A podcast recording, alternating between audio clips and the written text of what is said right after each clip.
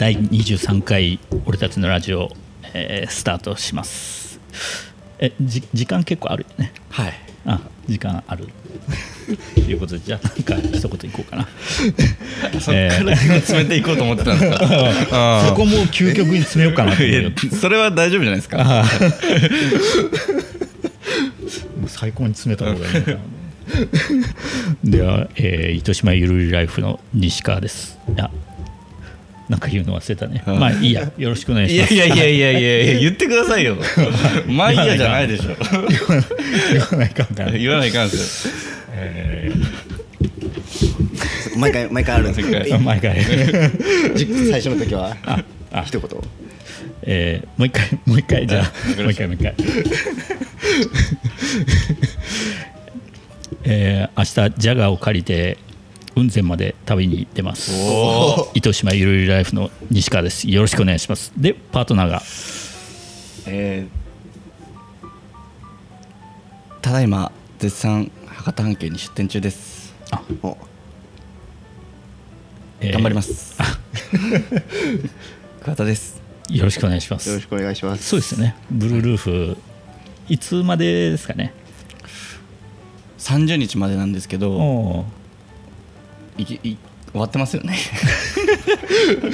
頑張って公開すれば大丈夫。おおじゃあぜひ。30日まで？そうですね30日まで。なんか半径8回です。あーなんか新しいものとか出してるんですか？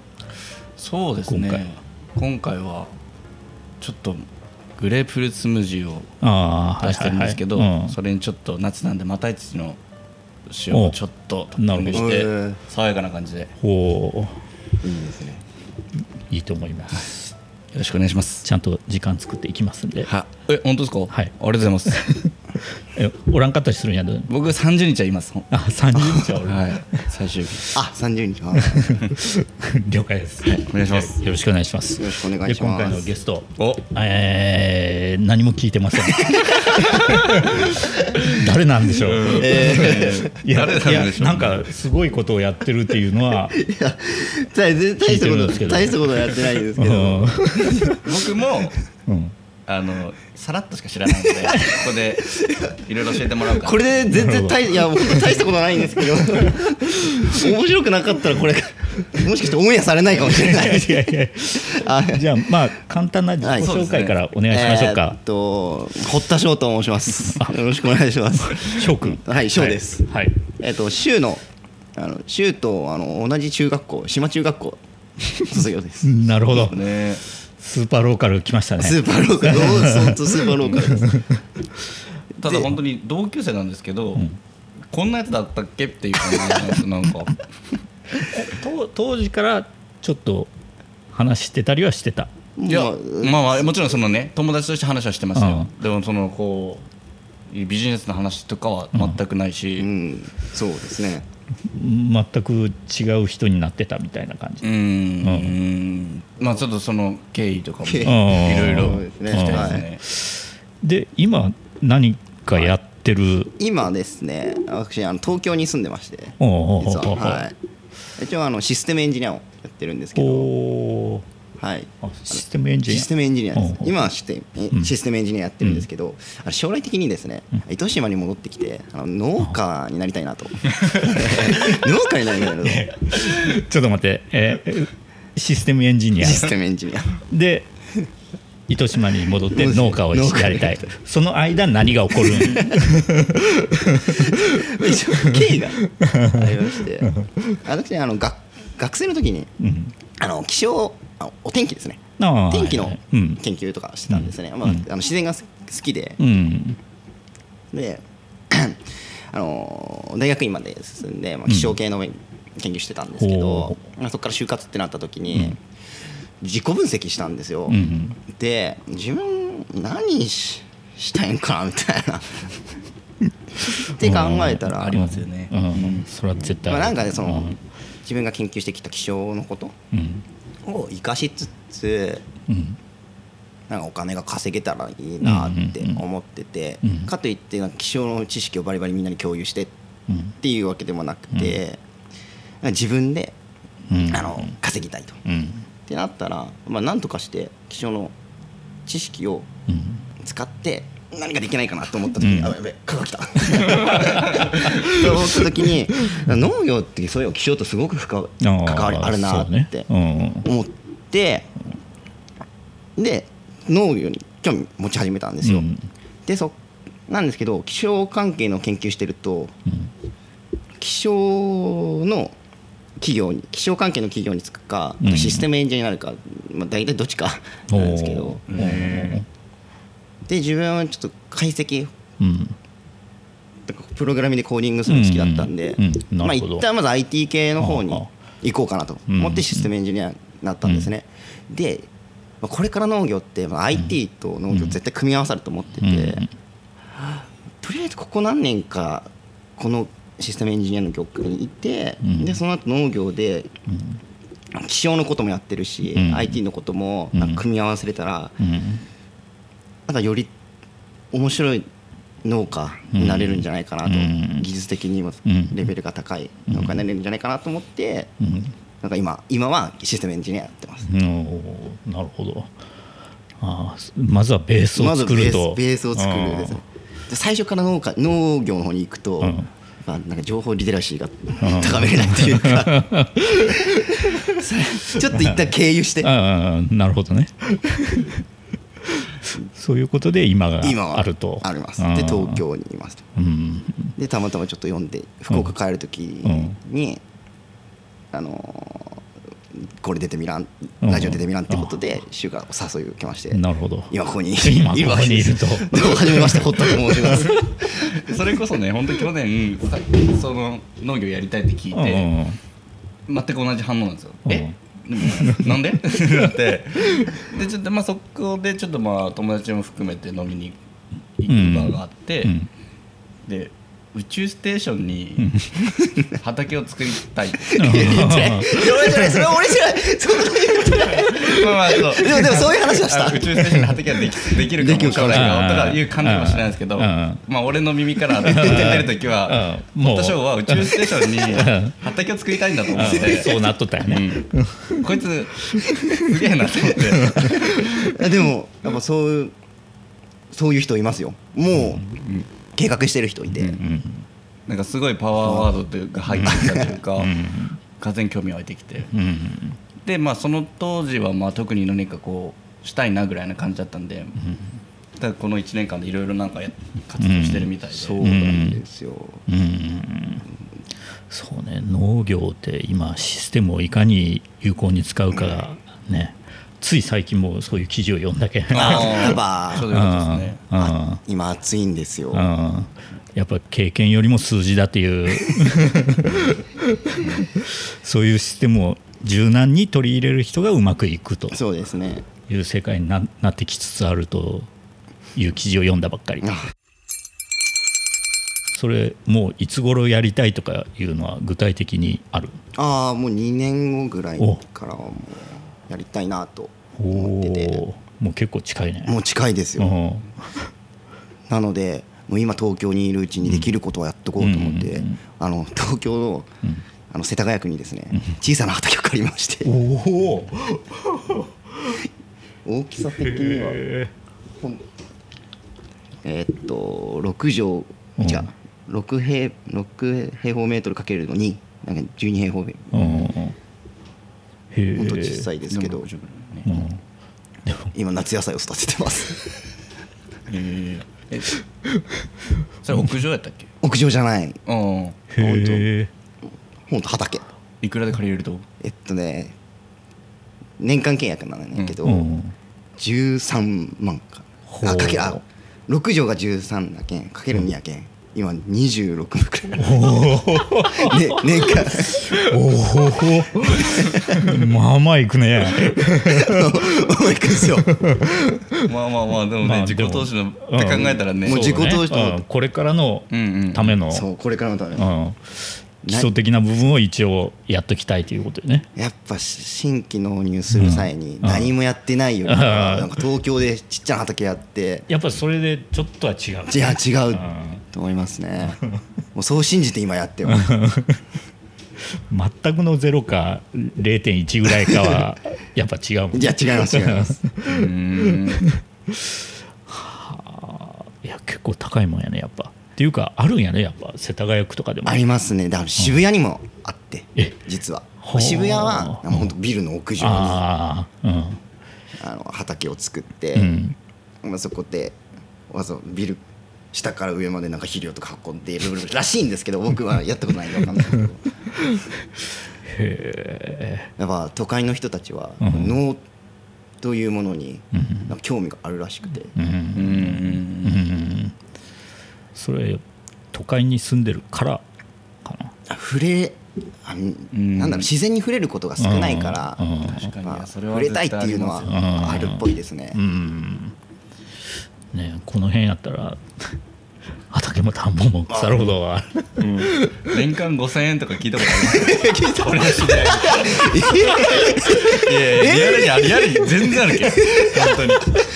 一ヶ月自分の1か月の契約料金より安い。いマジで全然あるじゃんひ日割りしたらいくらよってなる26万ってなんなんやろって思う。いやしかもあのそんな小さくないけどね。普通に。そうね。一旦とか。ね。世界やけど。羨ましい。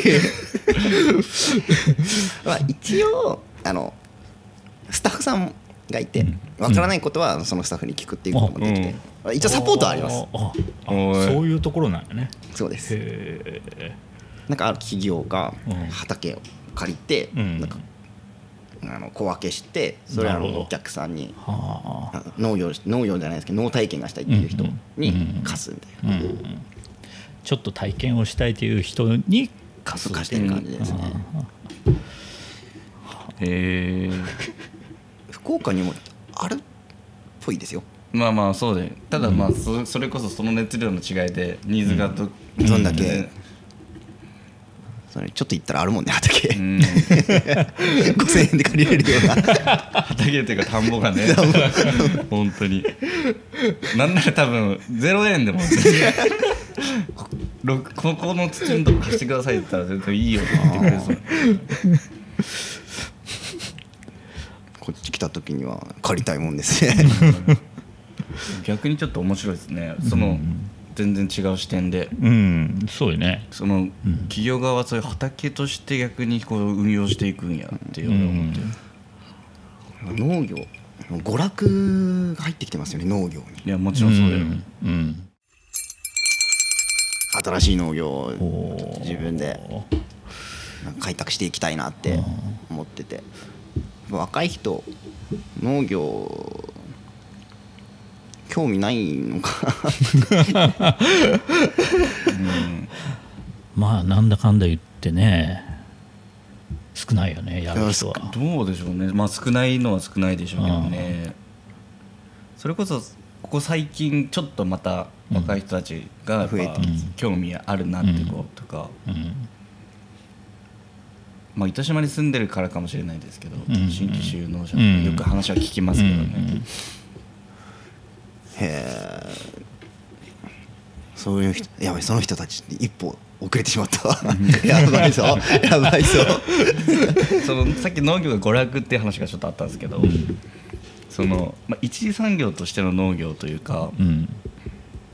まあ、そもそも人が生きていくために農作物だったり畜農とかがあって、まあ、食料を生産する場じゃないですか、うん。そういう面で農業って必要なんですかね？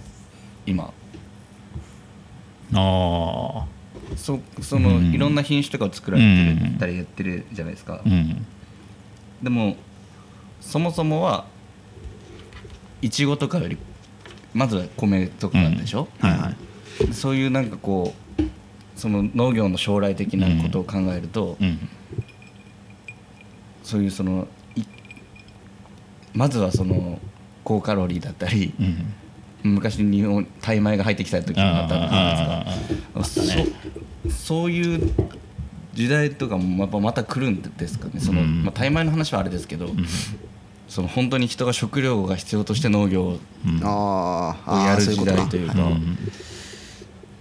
日本が不景不景気になるかどうかってうん。ところとあとやっぱ天候とかにも左右されてくるからなので食料自給率の問題とか不作になってきた時にもしかしたらまあ、やっぱ高カロリーで質のいい野菜をどう作るかっていう方向になってきても娯楽にちょっとみんなが関わりにくくなる時ももしかしたら来るのかもしれない、もしかしたら来る、うんまあそれけ世界情勢とかもあるうん。関係してくるけど、飢饉とか来るんですかね？いやそれいやでも基金ってもう聞かんよね。そうはないですよね。でも考えるよね。うん、いやいやうんその辺ぐらいまでは。うん。飢饉が来た時。大飢饉とか来るか大ね飢饉とか来たらどうします？全くイメージできんけど。今、うん。今いやなんか大規模でやってる人って、あ農業やってる人って、まあ多く作って安く売るっていうスタイルなんですけど、個人でやってる人たちってうん。自分の野菜をブランド化させて、で高く売るっう。うん。んていうのがあの、主流主流なんですね、うん。で僕みたいな個人がやるってなるとやっぱブランド力高めてってうん。野菜高く売るうんんですけど飢饉が起きちゃうと高く売れなくなってそうよそうよ。うん。それ怖いんですよ飢饉が。でもいやそだけどそうだけどまあ、極論僕がその予予約すると結局うん。娯楽なんじゃないかなと思ってます。ビジネス全般。ああビジネスも。でも農業農業っていうけど結局ビジネスに過ぎないうん世界だから、うん。なんかこうでも僕たちはこう食べ物を食べて生活しているわけど、なんかそこにちょっと僕は結構ジレンマがかんというかなんか、うん。面白い溝がそこにあるんですよね、うん。なんか農家さんたちはこう売れるものを作ってどんどん売ってるけど、うん。うん。でもまずそこの前にベースとなる食料とかがまずそこにあって、それは誰かが作ってるわけじゃないですか、だからこうなんかうん。わかります、うん。なんか言いうん言いたいこと、うん。なんだろうな。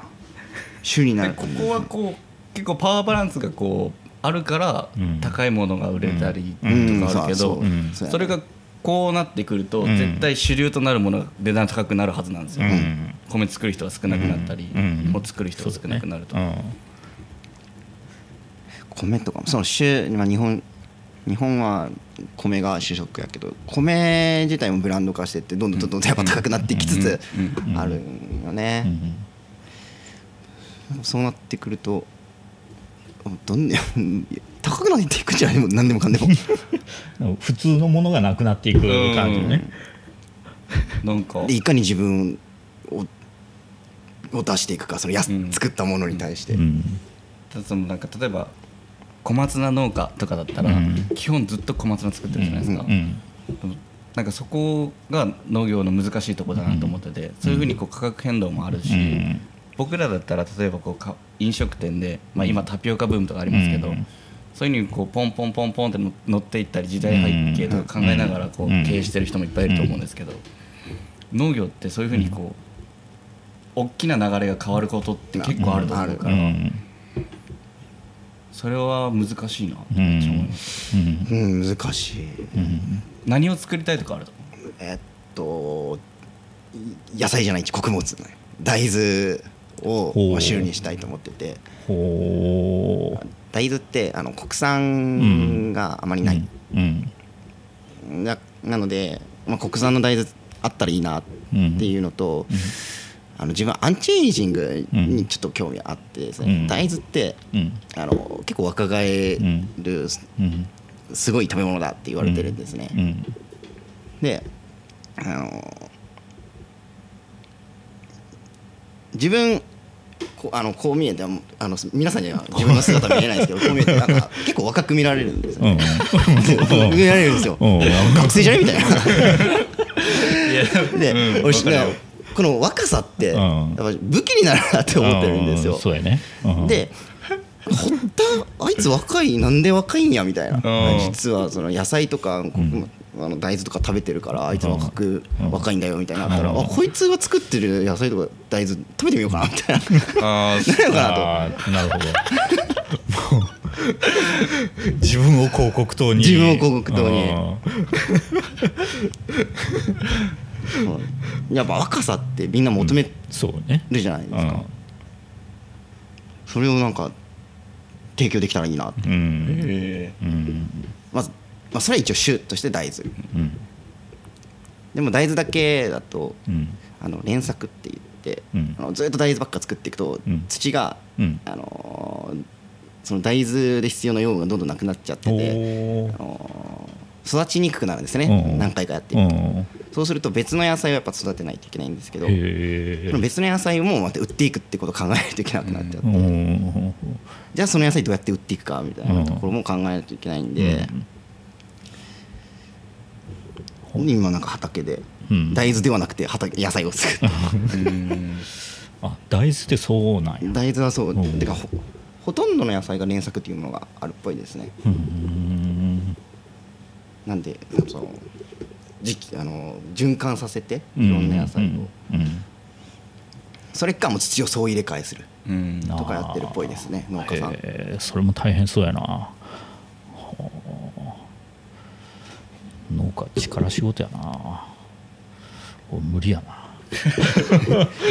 いや俺も無理ですね。な、うん、力仕事。なんとかして、まあ、それこそロなんかロボットの技術とかうん。IT の技術そういうことよね。使ってなんかロ何でもかんでも力仕事っていうわけでもなくて、うん。何でもかんでも自分が作業やるっていうわけではなくて、なんか技術使ってもっと機械がやるべきことは機械にやらせて、うん。で人間ができることを人間がやっていければいいかな。って。新しいことをやるって言ったんやね。ねそうよそういうね。人間がやるべきことは何か？うん、うんってなった時にやっぱどうやって売れるかをうん。とことん考えていかないといけないのかなって、うん。あもう経営者として。うん。作る方はシステム化して。システム化して、うん。で売る方をうん。あの頭使って、うん。あの売っていく。うん。大豆自体を出荷すると。大豆大豆自体は出荷そうね。加工しようと思ったらかなり、まあ、費用かかってしまうんで、うん。大豆自体は多分出荷になると思う。野菜は自分たちでまた加工して売るっていうのがまだ容易やけん大豆より、うん。そこはなんか工夫して、うん。なんか消費者に届けれたらいいなとは思ってますね、スムージー屋さん作ったらいいんやないと。種類 敵対して。野菜スムージーとかでもああるやん。うん。でもなんかいいっすね。国産大豆の豆腐屋さんみたいなのうん。がすごいありますもんうね大豆は世界的にも取り合いになる可能性があるので、日本でのあの生産率ちょっと高めようっていう動きも、うん。まあ、ちらほら見えてきて、まあ、糸島の大豆あったらいいかなって。うん。そうね。思ってうます、ん。2年後に帰ってきて。大豆を作る。大豆を主に。うん。大豆あと加工しやすい。あのいろんなものに加工できますから、うん。醤油豆腐、うん。そうね。納豆、うん。味噌。うん。それこそなんか近くで使う人が出てくるかもしれんね。大豆やったら。大豆ってその国産と外国産の値段の差って今どのくらい？外国産の方ががぜん安いですね、うん。どんくらい？ああそどんくらい？どんくらいなんやろ。でもまかなりやっと思う。ちょっとそこは調べて、うん。調べれてないか分からんけど。そういうのと戦うっていうことよね。そういうのと戦います。あまあそれは戦いますけどね。うん。全然、自分家の家系って実はあの漁漁業家系なんですけど。親親とか全然農業関係ないんですよ。なんか自分でちょっと切り開きたいなっていうところおがー。あってもう魚の方なんやね。魚の方なんです。よ え南昌シャドウあそれこそあのかき小屋を。ほうえそそうっけ？うん船越の。えこれー何や？服部屋ってへええおったんちゃうあれ？ううんうちの家系。服部家系。そう。え？えじゃあ服部やってあれっけ？誰がおるっけ？誰がおる誰が誰がおるあスタッフスタッフさん誰がおやろえ服部やって一番手前船越のかき小屋のそうよねうん、あのピンクの服とかほうえかなちゃんとかじゃないとえだかな服部えいや知らないそう個人名やめて。じゃあ個人名は。えー、そうで若干ブランドできちゃってるんで。うんなんかもうそこはもうそこでうんやってもらってて、うん別の方面で自分がちょっと切り開けれたらいいなって思ってますね。うんおーそりゃ広がるね。家計で魚とうん。食に関することはもう締めれるみたいな。な 一通り揃うね。飢饉が来ても生き残りますね令和の大飢饉が起きても。うわなんかちょっと令和の大飢饉とか言ったらなんかありそう偉い。言って言ったら起きますよ。飢饉はないやろ。いやわかんないですよ。まあねタイ米が入ってきたことあるけんね。あありましたね。あれもプチ飢饉やろ。いやプチ飢饉プチ飢饉。ですようん。米が米泥棒が出てきたけどね。あれこそねだってそれこそ日本が戦争とかしてたらもう入ってきてないですからね、そうよね。うんそう考えると何が起こるか分からんしわからんし飢饉もありえるよね。全然ありえますうん。その時は魚と野菜は大丈夫。う ちうちは。ちょっともうコネを作った。東京の生活は？東京の生活？東京の生活かなり刺激があってですね、うん。あのひいろんな人がいるから、ううん。なんか全く自分と関わらないような人ともお話しすることできるんですよ、ううん。んなんなんだろうな。自分オンラインサロンみたいなの入ってて。うん。何の？えっとですね箕輪編集室ってやつ。に入ってて。でうんやっぱ独立してま起業してる人もいれば、まあ、普通に公務員やってて箕輪編集室入ってるっていう人もいて、もういろんな話が聞けるんですよ、ーうんまあ、自分が絶対経験できないような話が聞けるから、うん。もうすごく面白い。うん。でオンラインサロンってなんか人が集まってきてなんかイベントを自分で作ったりするんですね、うん。どうやったら人が来るかとか、うんあの面白くイベントが面白くできるかっていうのをみんなでうん。考えるんですけど、うん。そうやって企画することって自分がもしなんかねイベントして稼ぎ、お金稼ぎたいってなった時に、うん。経験あるのとないのじゃうん。全然違うと思ってるので、今オンラインサイン入っとくとなんかまあねこっちに戻ってきてなんかイベントやる時にもうん。すごく役に立立つのかなっては思ってます、まあ、という意味で東京はもうすぐ刺激はもらえますね、うん。いいね。うん。あと福岡にあって東京にないものとか、福岡にはないけど東京にあるものっていうのに気づくことが多くて、うん。まあ、例えばやっぱほ、まあ、方言は分かりやすいとは思うんですけど、うん。やっぱ方言って人と人とがつながるうんツールとしてなんか打ち解けやすいのかなってうん。思ってるんですね。で東京の人はその方言がないから、うん。まあ、羨ましいとかうん。言ったりするんですけど、うん。方言があるとその方言でネタにあその話題になるから、うん。あの話その方言ネタでうん。話はいすることができると。東京の人とマジ普通に話しちゃったら通じんことあるもんね。そうなんですよ全然あるし。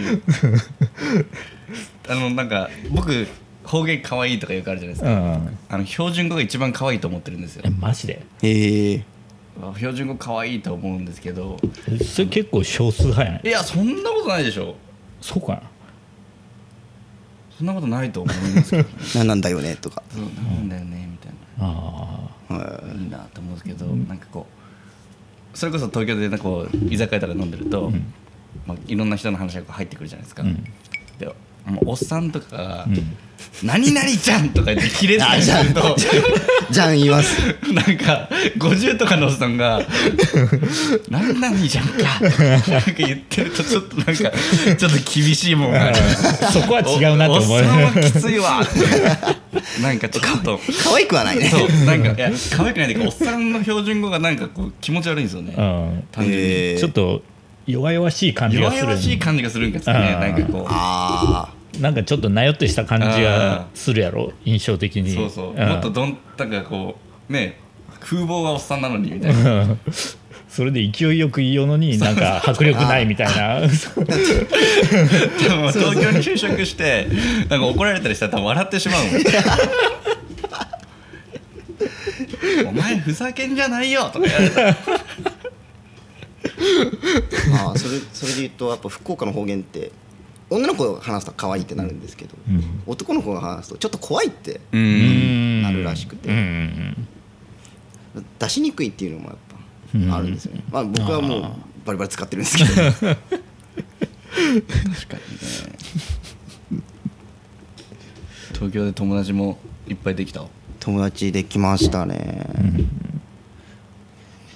まあオンラインサロン入ってるからっていうのもあるうん。ありますしあと自分はちょっとバレーボールもやってほてバレーボールのチームで仲良くなったりとかほあとはうそこはサッカーじゃない？うん。サッカー。でてかね中学野球してました。中学やってました。で高校バレーボールやりました。あそこは一貫せずにせずいろんなものを。そう。いろんなものを。うん。あバレーやった理由もうん。あバレーチームちょっと人数足りないから入ってよって言ってしかもその言ってきたやつがもう,、ん。もう1年生の時ですよ、うがもうバレー部のキャプテン。なんですよ強っ。で もう試合もすぐ出れるわけでちょっと入ってみたいな。あそれでバレー。それでバレーですあーちょうどその時に部活全然入るつもりなかったんですけどうん。クラスマッチがあってやっぱ運動っていいなみたいな。ってなってた時にそうやって声かかっちゃったからなるほど。バレー部に入ってもう3年間続けました。でそれでまた大学あの大学は何もしてなかったんですけど、うん。社会人になって、うん。ちょっとバレーでもやってみようかなみたいなえへー。ってことでなんかつながりすもあの友達増えましたね、今日来て 東京に店出したらいいああそうですね。それもいいですね、うん。東京ポンちょんポンポン行きたいですよね。なんか半年に1回ぐらい、ん。友達も多いし。うん。それこそやっぱ刺激的なやつが多いかうんら、うん。そうね。単純に刺激を受けるっていう意味でも東京行くのはいいね。いやほんとそんうなんですいろんな人ただその刺激的なやつらは結構、あのフットワーク軽いからうん福岡でも割と会えるっていうあ あなるほど。福岡に来るっつってうん。すぐ来るやつらばっかりなんで。そうですね。うん。フットワーク軽いですね東京。うん。行った人は確かに、うん来月再来月も東京のやつが遊びに来たりとか、うん。それもたもう久久しぶりに会いたいねみたいな感じで、うん。先月なって。うん。来るわみたいな。へえ すごいな、まあ、福岡は来やすいですね地方、まあそ周りではれはあるよね。うん。そう空港がもううん。都心近いし、うん。糸島からもうん。一本なんでうん。来やすいっていうのはあります、うん。LCC もいっぱいあるしね。LCC 今日はなんで帰ってきたと？飛行機あので帰ってきた。うざ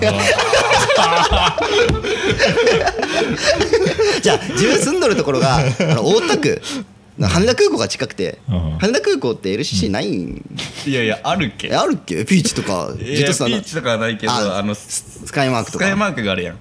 あああるある。もうちょっと高いけど。えっとねスカイマでもーク1万8000円ぐらいであるよ多分。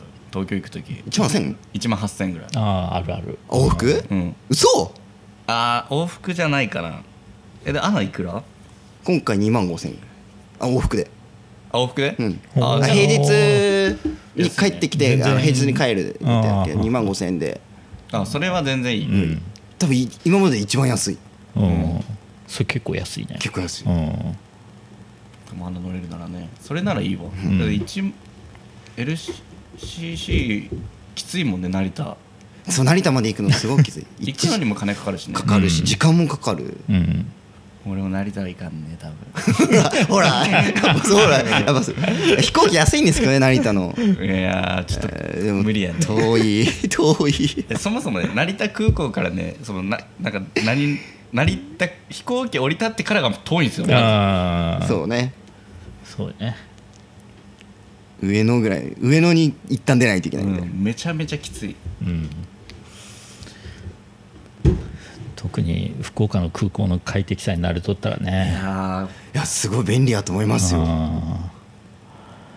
博多とか天神とかあっという間やもんねもーいや本当にそうよね。う、うん。今から9時半には飛行機多分乗れますもんね。乗る。8時10分ぐ最初確かそそこらへん20時ね。何分とか、車飛ばして、うん。高速もねこう、うん。ちゃんとしてますからね都市高とかは、そうね。あっという間や いや便利なんよ。福岡便利。ということでとりあえずあ前半はこのぐらいにしましょうかね。50分近く。あマジですか？なんか後半はまたいろいろと違う方面の話も。はい。うん。なんかこう難しかったですね。うんちょっと真剣に話した感じですね。確かに真剣に。あ本当や。うん。なんかいつも聞いてる感じだとなんかうわーみたいな。いつも適当やん。確かにちょっとあれでしたね。考えすぎて言葉が出ないってやつうん。現象が起きてしまいました。難 しい失礼しましたじゃあとりあえず前半はこの辺りで、はい。じゃあありがとうございました。りがとうございました。はい